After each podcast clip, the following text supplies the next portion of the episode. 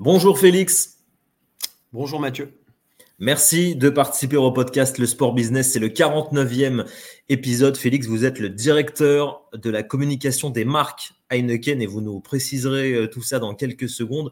On se parle aujourd'hui, juste avant le Sport Connecting Day qui se déroule, je vous le rappelle, le 22 janvier. C'est l'événement Sport Business de la rentrée et ça sera, Félix, euh, si je ne me trompe pas, votre première participation à cet événement. Absolument, ouais. Merci euh, Mathieu de me donner la parole. Ouais, c'est ma première participation. J'ai rencontré Aurélien euh, assez récemment et c'était une super rencontre. On a pas mal, euh, on a pas mal connecté. il m'a invité à, se, à, me rendre à, cette édition. J'en avais entendu des, bons feedbacks de certains de mes pairs dans d'autres entreprises et je suis ravi de, ouais, de voir ce que ça va donner, de connecter avec d'autres personnes du, milieu et de parler sport, hein, comme, on vient, comme on va le faire tous les deux là, je pense. Alors, je le disais, directeur de la communication des marques Heineken France. Ma première question, quelles sont les marques justement qui sont dans le portefeuille d'Heineken? Euh, alors, effectivement, l'entreprise s'appelle Heineken euh, France, donc la marque principale, sans trop euh, trahir de secret, hein, c'est Heineken, hein, qui est une, marque sur laquelle on met beaucoup d'argent, qui est la marque d'ailleurs leader du marché français en volume et en valeur. Donc, c'est la marque numéro un du marché, la plus vendue, que ce soit en, en CHD, donc café, hôtel, restaurant, ou en alimentaire.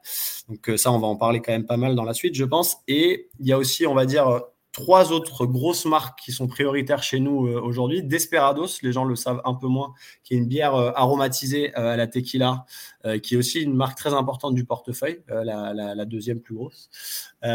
plus récemment, on a pris des positions et maintenant on a racheté totalement la marque Gallia, qui est une brasserie euh, pantinoise initialement, donc euh, dans le dans l'est de Paris, et qui est notre petite euh, pépite, on va dire craft, sur lequel on fait beaucoup de diversité, d'innovation et, en laquelle on croit beaucoup, sur laquelle aussi on commence à avoir une stratégie de sponsoring. Peut-être qu'on en parlera un petit peu après.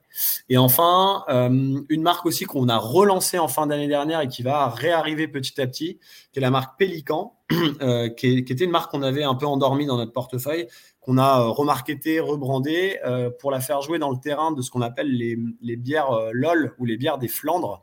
C'est des bières belges, en fait, comme vous pouvez avoir la chouffe, la rince cochon, la pélican, comme son nom l'indique, un, un, pélican un peu sympatoche et vise effectivement plutôt d'être la bière un petit peu réconfortante de, CHD avec un peu plus de degrés d'alcool, on va pas se mentir, et sur lequel aussi il y a tout à construire et notamment une stratégie à terme de sponsoring dans un, dans un moyen terme. ça fait près de 10 ans que vous êtes euh, chez Heineken. Je vous le disais avant qu'on commence, c'est assez rare aujourd'hui de voir euh, des personnes qui restent aussi longtemps dans la même entreprise. La question traditionnelle pour commencer, quel a été votre, euh, votre parcours professionnel, Félix? Yes, alors moi effectivement j'ai commencé ma carrière suite à une école de commerce, j'ai commencé chez Coca-Cola dans l'événementiel, je faisais m'occuper des tournées euh, euh, événementielles, brand expérience on va dire euh, de, des différentes marques et notamment les tournées estivales, on va dire festival et plage. Donc j'ai fait un an là-bas, ça m'a bien plu en fait la grande conso, la boisson de manière générale. Et j'ai découvert Heineken d'ailleurs sur les festivals, c'est comme ça que j'avais connecté. J'ai commencé du coup chez Heineken dans un métier similaire qui était de m'occuper vraiment de la marque Heineken à des fins euh, événementielles et brand expérience. Euh, là-dedans, il y avait un programme important sur lequel je reviendrai peut-être un peu après, euh, qui est Green Room, qui est en gros le, programme musical d'Heineken sur les festivals. Et je me suis occupé de ça pendant mes premières années. Et après, de, au, gré, on va dire, des années qui ont suivi, j'ai évolué au marketing sur des missions allant de un peu plus digitalisées, avec plusieurs marques. Je suis passé de monomarque à plusieurs marques au fur et à mesure avec du management. J'ai fait une petite pige, on va dire, plus business euh, parce que c'était important de cocher la case pour, euh, pour aller sur des postes à plus grande responsabilité avec plus de management. J'ai fait une petite année sur justement les crafts au moment où on, se demandait en termes de MNS si on allait racheter euh, Galia, donc c'était il y a 4-5 ans, où du coup là j'ai poncé, on va dire, plus de PNL, de business model pour me faire les dents. Et après, j'ai eu une occasion de, de, prendre un job qui est le mien aujourd'hui, qui, qui, a été remodelé dans les 3-4 dernières années, mais on va dire qui, était, qui est le mien aujourd'hui et que j'occupe depuis 4 ans, qui est donc le directeur de la communication. Euh, et du coup, je pense que c'est intéressant que je puisse expliquer juste ce qu'il y a dans le scope. Parce que parfois, on dit directeur de la communication, on peut confondre avec euh, corporate affaires ou comme interne. Moi, c'est vraiment la communication des marques, donc au sens marketing du terme, euh, qui est une communication B2C principalement. dans mon périmètre, j'ai la publicité, je dirais en un, donc tout ce qui est créa, publicitaire au sens large et le plan média qui est en face de ces créas. Donc, ça va être, euh, j'y reviendrai un tout petit peu après, mais tout ce qui est euh, OOH, presse, radio, etc., digital, pour faire vivre les publicités qu'on peut créer au, marketing. Il n'y a pas de télé au niveau brasseur parce que la télé est empêchée par la loi E20. Ça, c'est tout un pan de mon activité. Et ensuite, on va dire, j'ai un gros pôle qui va nous intéresser sûrement aujourd'hui, qui est le sponsoring et l'expérience c'est un touchpoint prioritaire pour, nous, justement, d'ailleurs, en conséquence, à mon avis, du fait qu'on n'ait pas la télé euh, sur le marché français. Donc, qui est en fait la stratégie sponsoring, euh, que ce soit en événements musicaux, en stade, en festival et sur toute la partie euh, sport, pour toucher aussi le consommateur final. Euh, et j'ai un dernier euh, pôle qui est intéressant et qu'on a, que je mets volontairement en, marge, c'est l'influence qui est aussi chez moi. Euh, en gros, de développer des stratégies d'influence pour, pour amplifier finalement tout ce que j'ai dit avant, quoi. de faire, de connecter avec les bons influenceurs pour co-créer avec eux des messages intéressants et qui intéressent la cible, principalement sur les réseaux sociaux. on ne va pas se mentir. Voilà ce que je fais aujourd'hui sur l'ensemble des marques dont je vous ai parlé juste avant. Vous avez dit un mot sur, sur la loi E20. Euh, les marques d'alcool sont soumises à certaines réglementations en, matière de communication. Est-ce que vous pouvez rappeler justement aux auditeurs quelles sont les obligations que vous devez respecter, particulièrement dans, l'univers du sport et du, sponsoring, en France et peut-être en Europe s'il y a des différences? Yes. Alors en Europe, j'ai pas, enfin en Europe globalement, ça va dépendre des pays. Il y a beaucoup de pays qui sont euh, plus ou moins nous ce qu'on appelle des dark markets, des grey markets ou des markets normaux, c'est-à-dire à quel point la loi euh, et restrictive pour les marques d'alcool. Nous, en l'occurrence, je vais parler pour ce que je connais euh, très bien, ce qu'est le territoire français. On est un territoire dark market, ce qu'on appelle. C'est pas péjoratif, hein, c'est juste un marché qui est très réglementé et très encadré. Donc, avec cette fameuse loi E20 qui date des années 90 par Claude Evin, qui avait légiféré à l'époque. Très schématiquement, ce que dit la loi E20, il y, a deux grands pans dans la loi E20 pour que vous compreniez bien. La première, c'est sur les supports publicitaires autorisés. il y a un certain nombre de choses qui ne sont pas autorisées notamment euh, la télé, notamment des supports euh, trop intrusifs, interstitiels et qui arrivent euh, alors que le consommateur ne l'a pas demandé. Donc il y a plein de choses qu'on n'a pas le droit de faire par rapport à ça. Hein. Je passe des exemples, mais sur des choses sur YouTube, il y a des formats qu'on n'a pas le droit de faire notamment. Donc ça, c'est on va dire la partie plus média, donc pas de télé, gros, gros spot sur pas de télé. Et après, il y a qu'est-ce qu'on a le droit de raconter quand on, quand on fait de la publicité ou quand on fait de l'expérience de marque. Et là, euh, en fait, ce qui est compliqué et ce qu'il faut jouer avec sur la loi E20, c'est qu'on n'a que le droit de dire quelque chose qui est vrai sur le produit, qui est une vérité directe euh, sur le produit. Donc là, il y, a plein de choses qui sont vraies sur la bière. Ça peut aller de euh, son mode de fabrication, son histoire, son mode de consommation, etc., etc. Donc et dans ce cadre-là, pour faire le lien avec le, sponsoring, par exemple, en France, nous n'avons pas le droit d'utiliser la marque Heineken et de dire, de faire une créa publicitaire en disant Heineken s'associe à je ne sais pas quelle compétition ou quel sport et c'est trop cool la troisième mi-temps avec Heineken. Ça, ce n'est pas une vérité. C'est une, analyse émotionnelle d'un point de passion.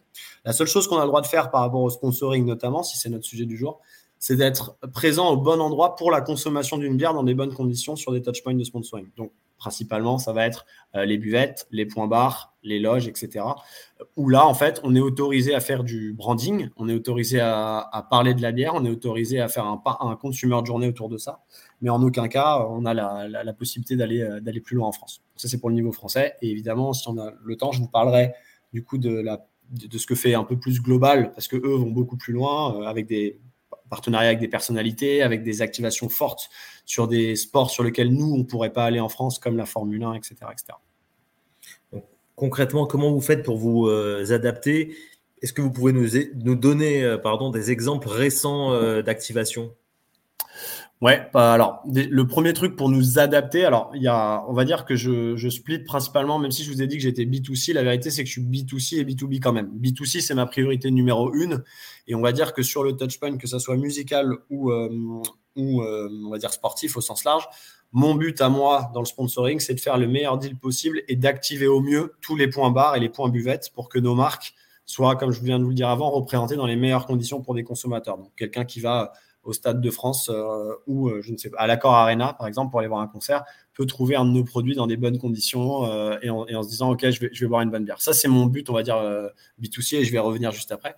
Et après, j'ai un certain nombre d'activations dans ce que je fais qui est plus du domaine du B2B, où là, on fait venir des clients, des, clients importants de, notre, de nos réseaux CHR ou alimentaires, parfois des influenceurs, en tout cas des gens qui qui peuvent être porteurs d'un message aussi derrière où là, on va dire que tout le pendant ce que j'ai en sponsoring, ça va être toutes mes, The Hospitality, mais Money Can Buy Activation, qui me redescendent souvent de global, je vais, y revenir, et ou nos loges et les endroits, on va dire, privatisables en termes d'hospitality, qui est aussi un gros pan de, du coup de notre activité, tout simplement parce que c'est des choses qu'on a le droit de faire vivre à ces gens-là, à ce type de population, et non pas, euh, de le rendre communicable au plus grand nombre via du B2C. Donc euh, voilà, et donc pour euh, les grosses activations qu'on a eues en 2023, si je devais les résumer, il y a tout notre plan d'abord musical sur les festivals, où là, euh, que ce soit sur Heineken, Desperados et même Gallia, pour nous, c'est un touchpoint où on peut toucher beaucoup de monde, faire beaucoup de volume de bière et faire rayonner nos marques. Donc, euh, sans vous les citer tous, mais euh, Wheel of Green, le Main Square, les Eurocaines, on essaye de mapper en gros le, territoire français et d'avoir un maximum de festivals où nos bières peuvent être consommées dans les bonnes conditions. Et après, sur le volet sportif, on a deux strates, on va dire. On a la strate à l'année où là, on est partenaire d'un certain nombre de, lieux ou de clubs. je citerai du coup euh, des choses qui sont euh, plutôt sur Paris, mais ça va aussi dans, les régions, mais le PSG, le Stade de France ou l'Accor Arena, où là, euh, l'idée, donc, c'est de pouvoir profiter de nos loges ou de nos espaces privatifs pour faire vivre les, les plus belles expériences à l'autre typologie de population dont je vous ai parlé. Et enfin, je dirais quand même le gros highlight annuel qu'on peut avoir sur cette partie plus B2B et qui est très important et qui est ce côté un peu money can buy, ça va être la finale de la Ligue des Champions où euh, annuellement on organise un voyage pour un très petit nombre de personnes triées sur le volet au départ de Paris. Donc là, cette année, ça sera à Wembley. Euh, l'an dernier, c'était à Istanbul. On a le pendant en rugby où Heineken Global, historiquement, a le. Et, Neymar, et même d'ailleurs, est le co-fondateur de cette compétition. Donc là, on a lâché le naming tout récemment pour la prochaine édition, mais jusqu'alors, elle s'appelait la Heineken Cup et la H Cup jusqu'à il n'y a pas si longtemps. Même si elle a été renommée European Cup, en fait, c'était notre compétition. Et là, pareil, on avait un certain nombre de packages hospitality où on fait venir nos clients. C'est le deuxième highlight. Et le troisième, qui est plus récent et qui est plus compliqué, sur lequel on est très, très précautionné avec notre juridique, justement, c'est le Grand Prix de Monaco, qui est le seul Grand Prix sur lequel on se permet d'envoyer des gens et de faire vivre l'expérience, euh, en fait, euh, euh, ouais, un peu, euh, encore une fois, Money Buy, qui est du coup le Grand Prix de Formule 1, euh, sur lequel on a une quinzaine de packages aussi pour, pour mettre un pied là-dedans. Mais le sujet est très très touchy sur when you drive, you don't drink. Donc on est très précautionneux et on, se veut vraiment un message de responsabilité sur ce, sur ce dernier. Voilà. Quel est le, le, panorama du sponsoring d'Heineken quels, quels, sont les grands événements? Il y, a le, il y a la Formule 1, il y a la Ligue des Champions, il y a la Coupe d'Europe de rugby. Mm. Est-ce qu'il est y en a d'autres?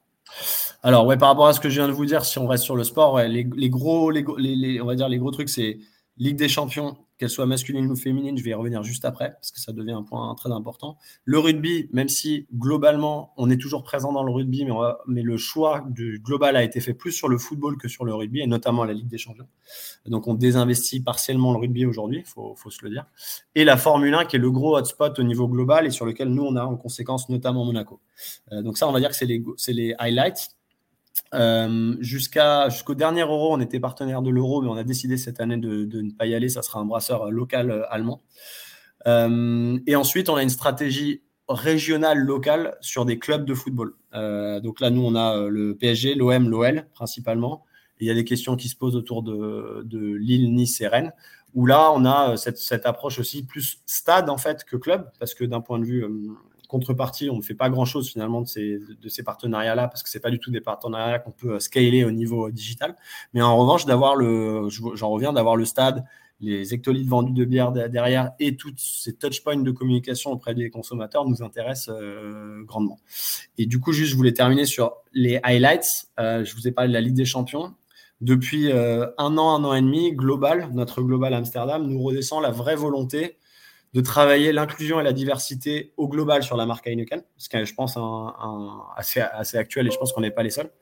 Euh, euh, et, et, et, du coup, il nous, il nous, il nous demande en fait de s'intéresser davantage au, euh, au football féminin et à ce qu'on pourrait faire. Donc, on a initié quelque chose sur ce sujet-là en invitant déjà de l'interne, euh, en faisant des événements internes autour de ça. On avait fait un événement, on avait fait venir leur boulot pour témoigner un petit peu de la place de la femme dans le football.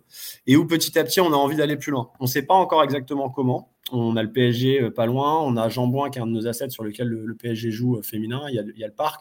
Donc il y a quelque chose à faire, évidemment dans le respect de la loi E20, mais avec peut-être un angle qui va éveiller les consciences et qui est intéressant. Est-ce que vous regardez euh, ce qui se fait autour des, sports de combat? Je pensais à ça. Euh, il y, a le MMA là, qui est en, train de, bien se développer en France depuis sa légalisation. J'ai essayé de retrouver en direct les, partenaires de l'UFC, qui est l'organisation américaine de référence pour le, MMA. Je crois qu'ils sont avec une, boisson, mais pas une boisson alcoolisée. Est-ce que c'est un, ce serait une, piste peut-être à explorer ou en termes d'image, euh, sport de combat et alcool, c'est pas forcément, pas forcément euh, pertinent? Non, non. Alors ouais, c'est, c'est une bonne question. Je pense que ça serait une piste à explorer, mais pour le coup, euh, c'est pas du tout exploré ni par notre global et encore moins par nous, parce que pour les raisons que vous venez d'évoquer, sport de combat, alcool, c'est des sujets qui sont très touchy, de, de, manière, de manière logique. donc non, non, on n'ira pas là-dedans. même, je vous dirais, dans une moindre mesure, le e-sport, qui est aussi un un sujet moi qui m'intéresse, que je regarde, sur lequel pour le moment on n'a aucune euh, velléité plus que ça euh, d'aller dans X ou Y euh, direction, que ce soit les teams, les players ou, ou même les jeux. Après, c'est n'est pas pour autant qu'il faut être idiot et ne pas se, tenir au courant. Mais aujourd'hui, l'emphase stratégique du groupe est vraiment sur le sport et la musique, et je dirais au sein du sport, le football et la Formule 1. J'ai vu justement au niveau de la Formule 1 qu'il y avait un, ambassadeur, si je ne me trompe pas, qui est Martin, Martin Garrix, euh, yes, alors euh, en fait, en gros, Global, ça c'est des partenariats qui sont gérés par Global, où effectivement d'année en année, ils renouvellent. Alors je ne sais pas exactement sur quel format, mais ça doit être des conventions euh, annuelles, triannuelles ou parfois même un peu plus long. Ils ont effectivement des, des ambassadeurs.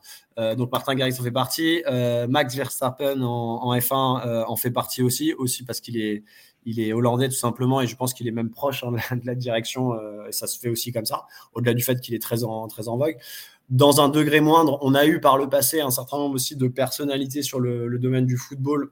Thierry Henry, par exemple, en a fait partie. Ronaldinho, Roberto Carlos, euh, Mourinho a été un, personnage important pour Heineken dans l'histoire. Ça, c'est des choses qui se renouvellent, je pense, euh, dans le temps. Ça va pas aussi loin. Je serais curieux d'en discuter avec, avec mes collègues de Adidas, Nike, etc. C'est pas la même stratégie d'équipementier, on va dire, mais c'est une stratégie où les personnalités sont utilisés à des fins aussi de, rayonnement de nos assets, notamment en social media, pour aller chercher aussi après des, euh, des stunts, des petits coups de com intéressants. Typiquement Max Verstappen, si je rebondis euh, là-dessus, indépendamment d'être, entre guillemets, une figure euh, récente d'Heineken et de porter fièrement sur un certain nombre de clichés ce qu'il fait, il est aussi parfois acteur dans nos propres pubs. C'est aussi ce qu'on faisait à l'époque avec James Bond. Euh, l'époque où à un moment donné dans le sponsoring, je pense qu'ils ont plus ou moins lâché ça euh, récemment là, euh, global, mais à un moment donné, James Bond était un de nos acteurs de publicité. Il y avait tous les ans une, pub, une pub sur le sujet. Quel est le, bilan que vous faites, Félix, de l'année 2023 pour votre équipe et vraiment, si on reste focus sur la France, sur le marché français? Euh, globalement, je pense qu'on fait une, bonne année. Enfin, c'est intéressant euh, d'un point de vue euh, et musique et sport, mais si je reste sur le sport, la difficulté qu'on a sur, sur, sur, le sport, c'est qu'il y a beaucoup d'assets, contrairement à la musique, beaucoup d'assets nous redescendent de global et on n'a pas la main sur tout. Donc, on essaye de profiter finalement des contreparties de global et les augmenter comme on peut via, donc je vous l'ai dit, du B2B, de l'influence et ponctuellement des choses en lien, on va dire, avec l'exécution d'un point de vente d'un bar. Donc globalement, une très bonne année. Une année d'ailleurs plus simple pour nous que l'année d'avant. L'année 2022, si j'en fais un, rapide laïus, a été assez complexe parce que euh, on avait euh, ce qu'on a appelé le Dark Weekend, euh, qui était le Green Weekend, mais qui est devenu le Dark Weekend, où on avait sur deux jours une finale à Marseille de la Coupe d'Europe de rugby, une finale au Stade de France épique qu'on connaît sur la Champions League, et le même week-end le Grand Prix de, je ne vais pas dire de conneries, mais de Marseille, je crois, et non pas de Monaco et où euh, pour mes équipes, si, je réponds à votre question, pour mes équipes, ça a été quand même euh, assez, euh, assez sport et assez compliqué, au-delà du fait que le contexte, notamment autour de Saint-Denis et du Stade de France, a été plus que chaotique et du coup, on a été aussi mouillé dans toute cette, cette histoire.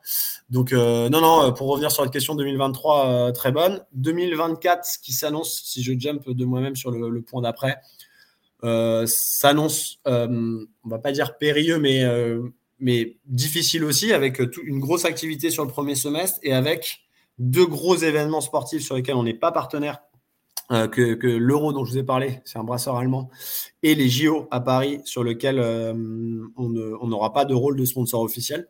Euh, ça ne veut pas dire qu'on va rien faire et qu'on va pas essayer d'activer, bien au contraire. Et, si vous m'avez suivi, euh, Galia, notre petite parisienne, euh, a plutôt un intérêt à essayer d'émerger à, ce moment-là, si vous voyez ce que je veux dire. Donc après, il y a aussi ça, pour moi, dans, le sponsoring, finalement, il n'y a pas que la partie contractualisation, il y a la partie profiter d'un événement qui existe sans parler d'embouche, hein, mais en, parlant plus de, momentum sur lequel il y a des choses à raconter. Galia aura des trucs à raconter pendant les JO, je pense. Merci beaucoup, Félix, d'avoir été euh, dans le podcast Le Sport Business. Échange, comme d'habitude, très intéressant et très complet sur votre, euh, votre parcours et votre métier. On se retrouve très bientôt avec un nouveau professionnel du secteur pour un nouvel entretien. À bientôt. merci. Merci, Mathieu. À bientôt.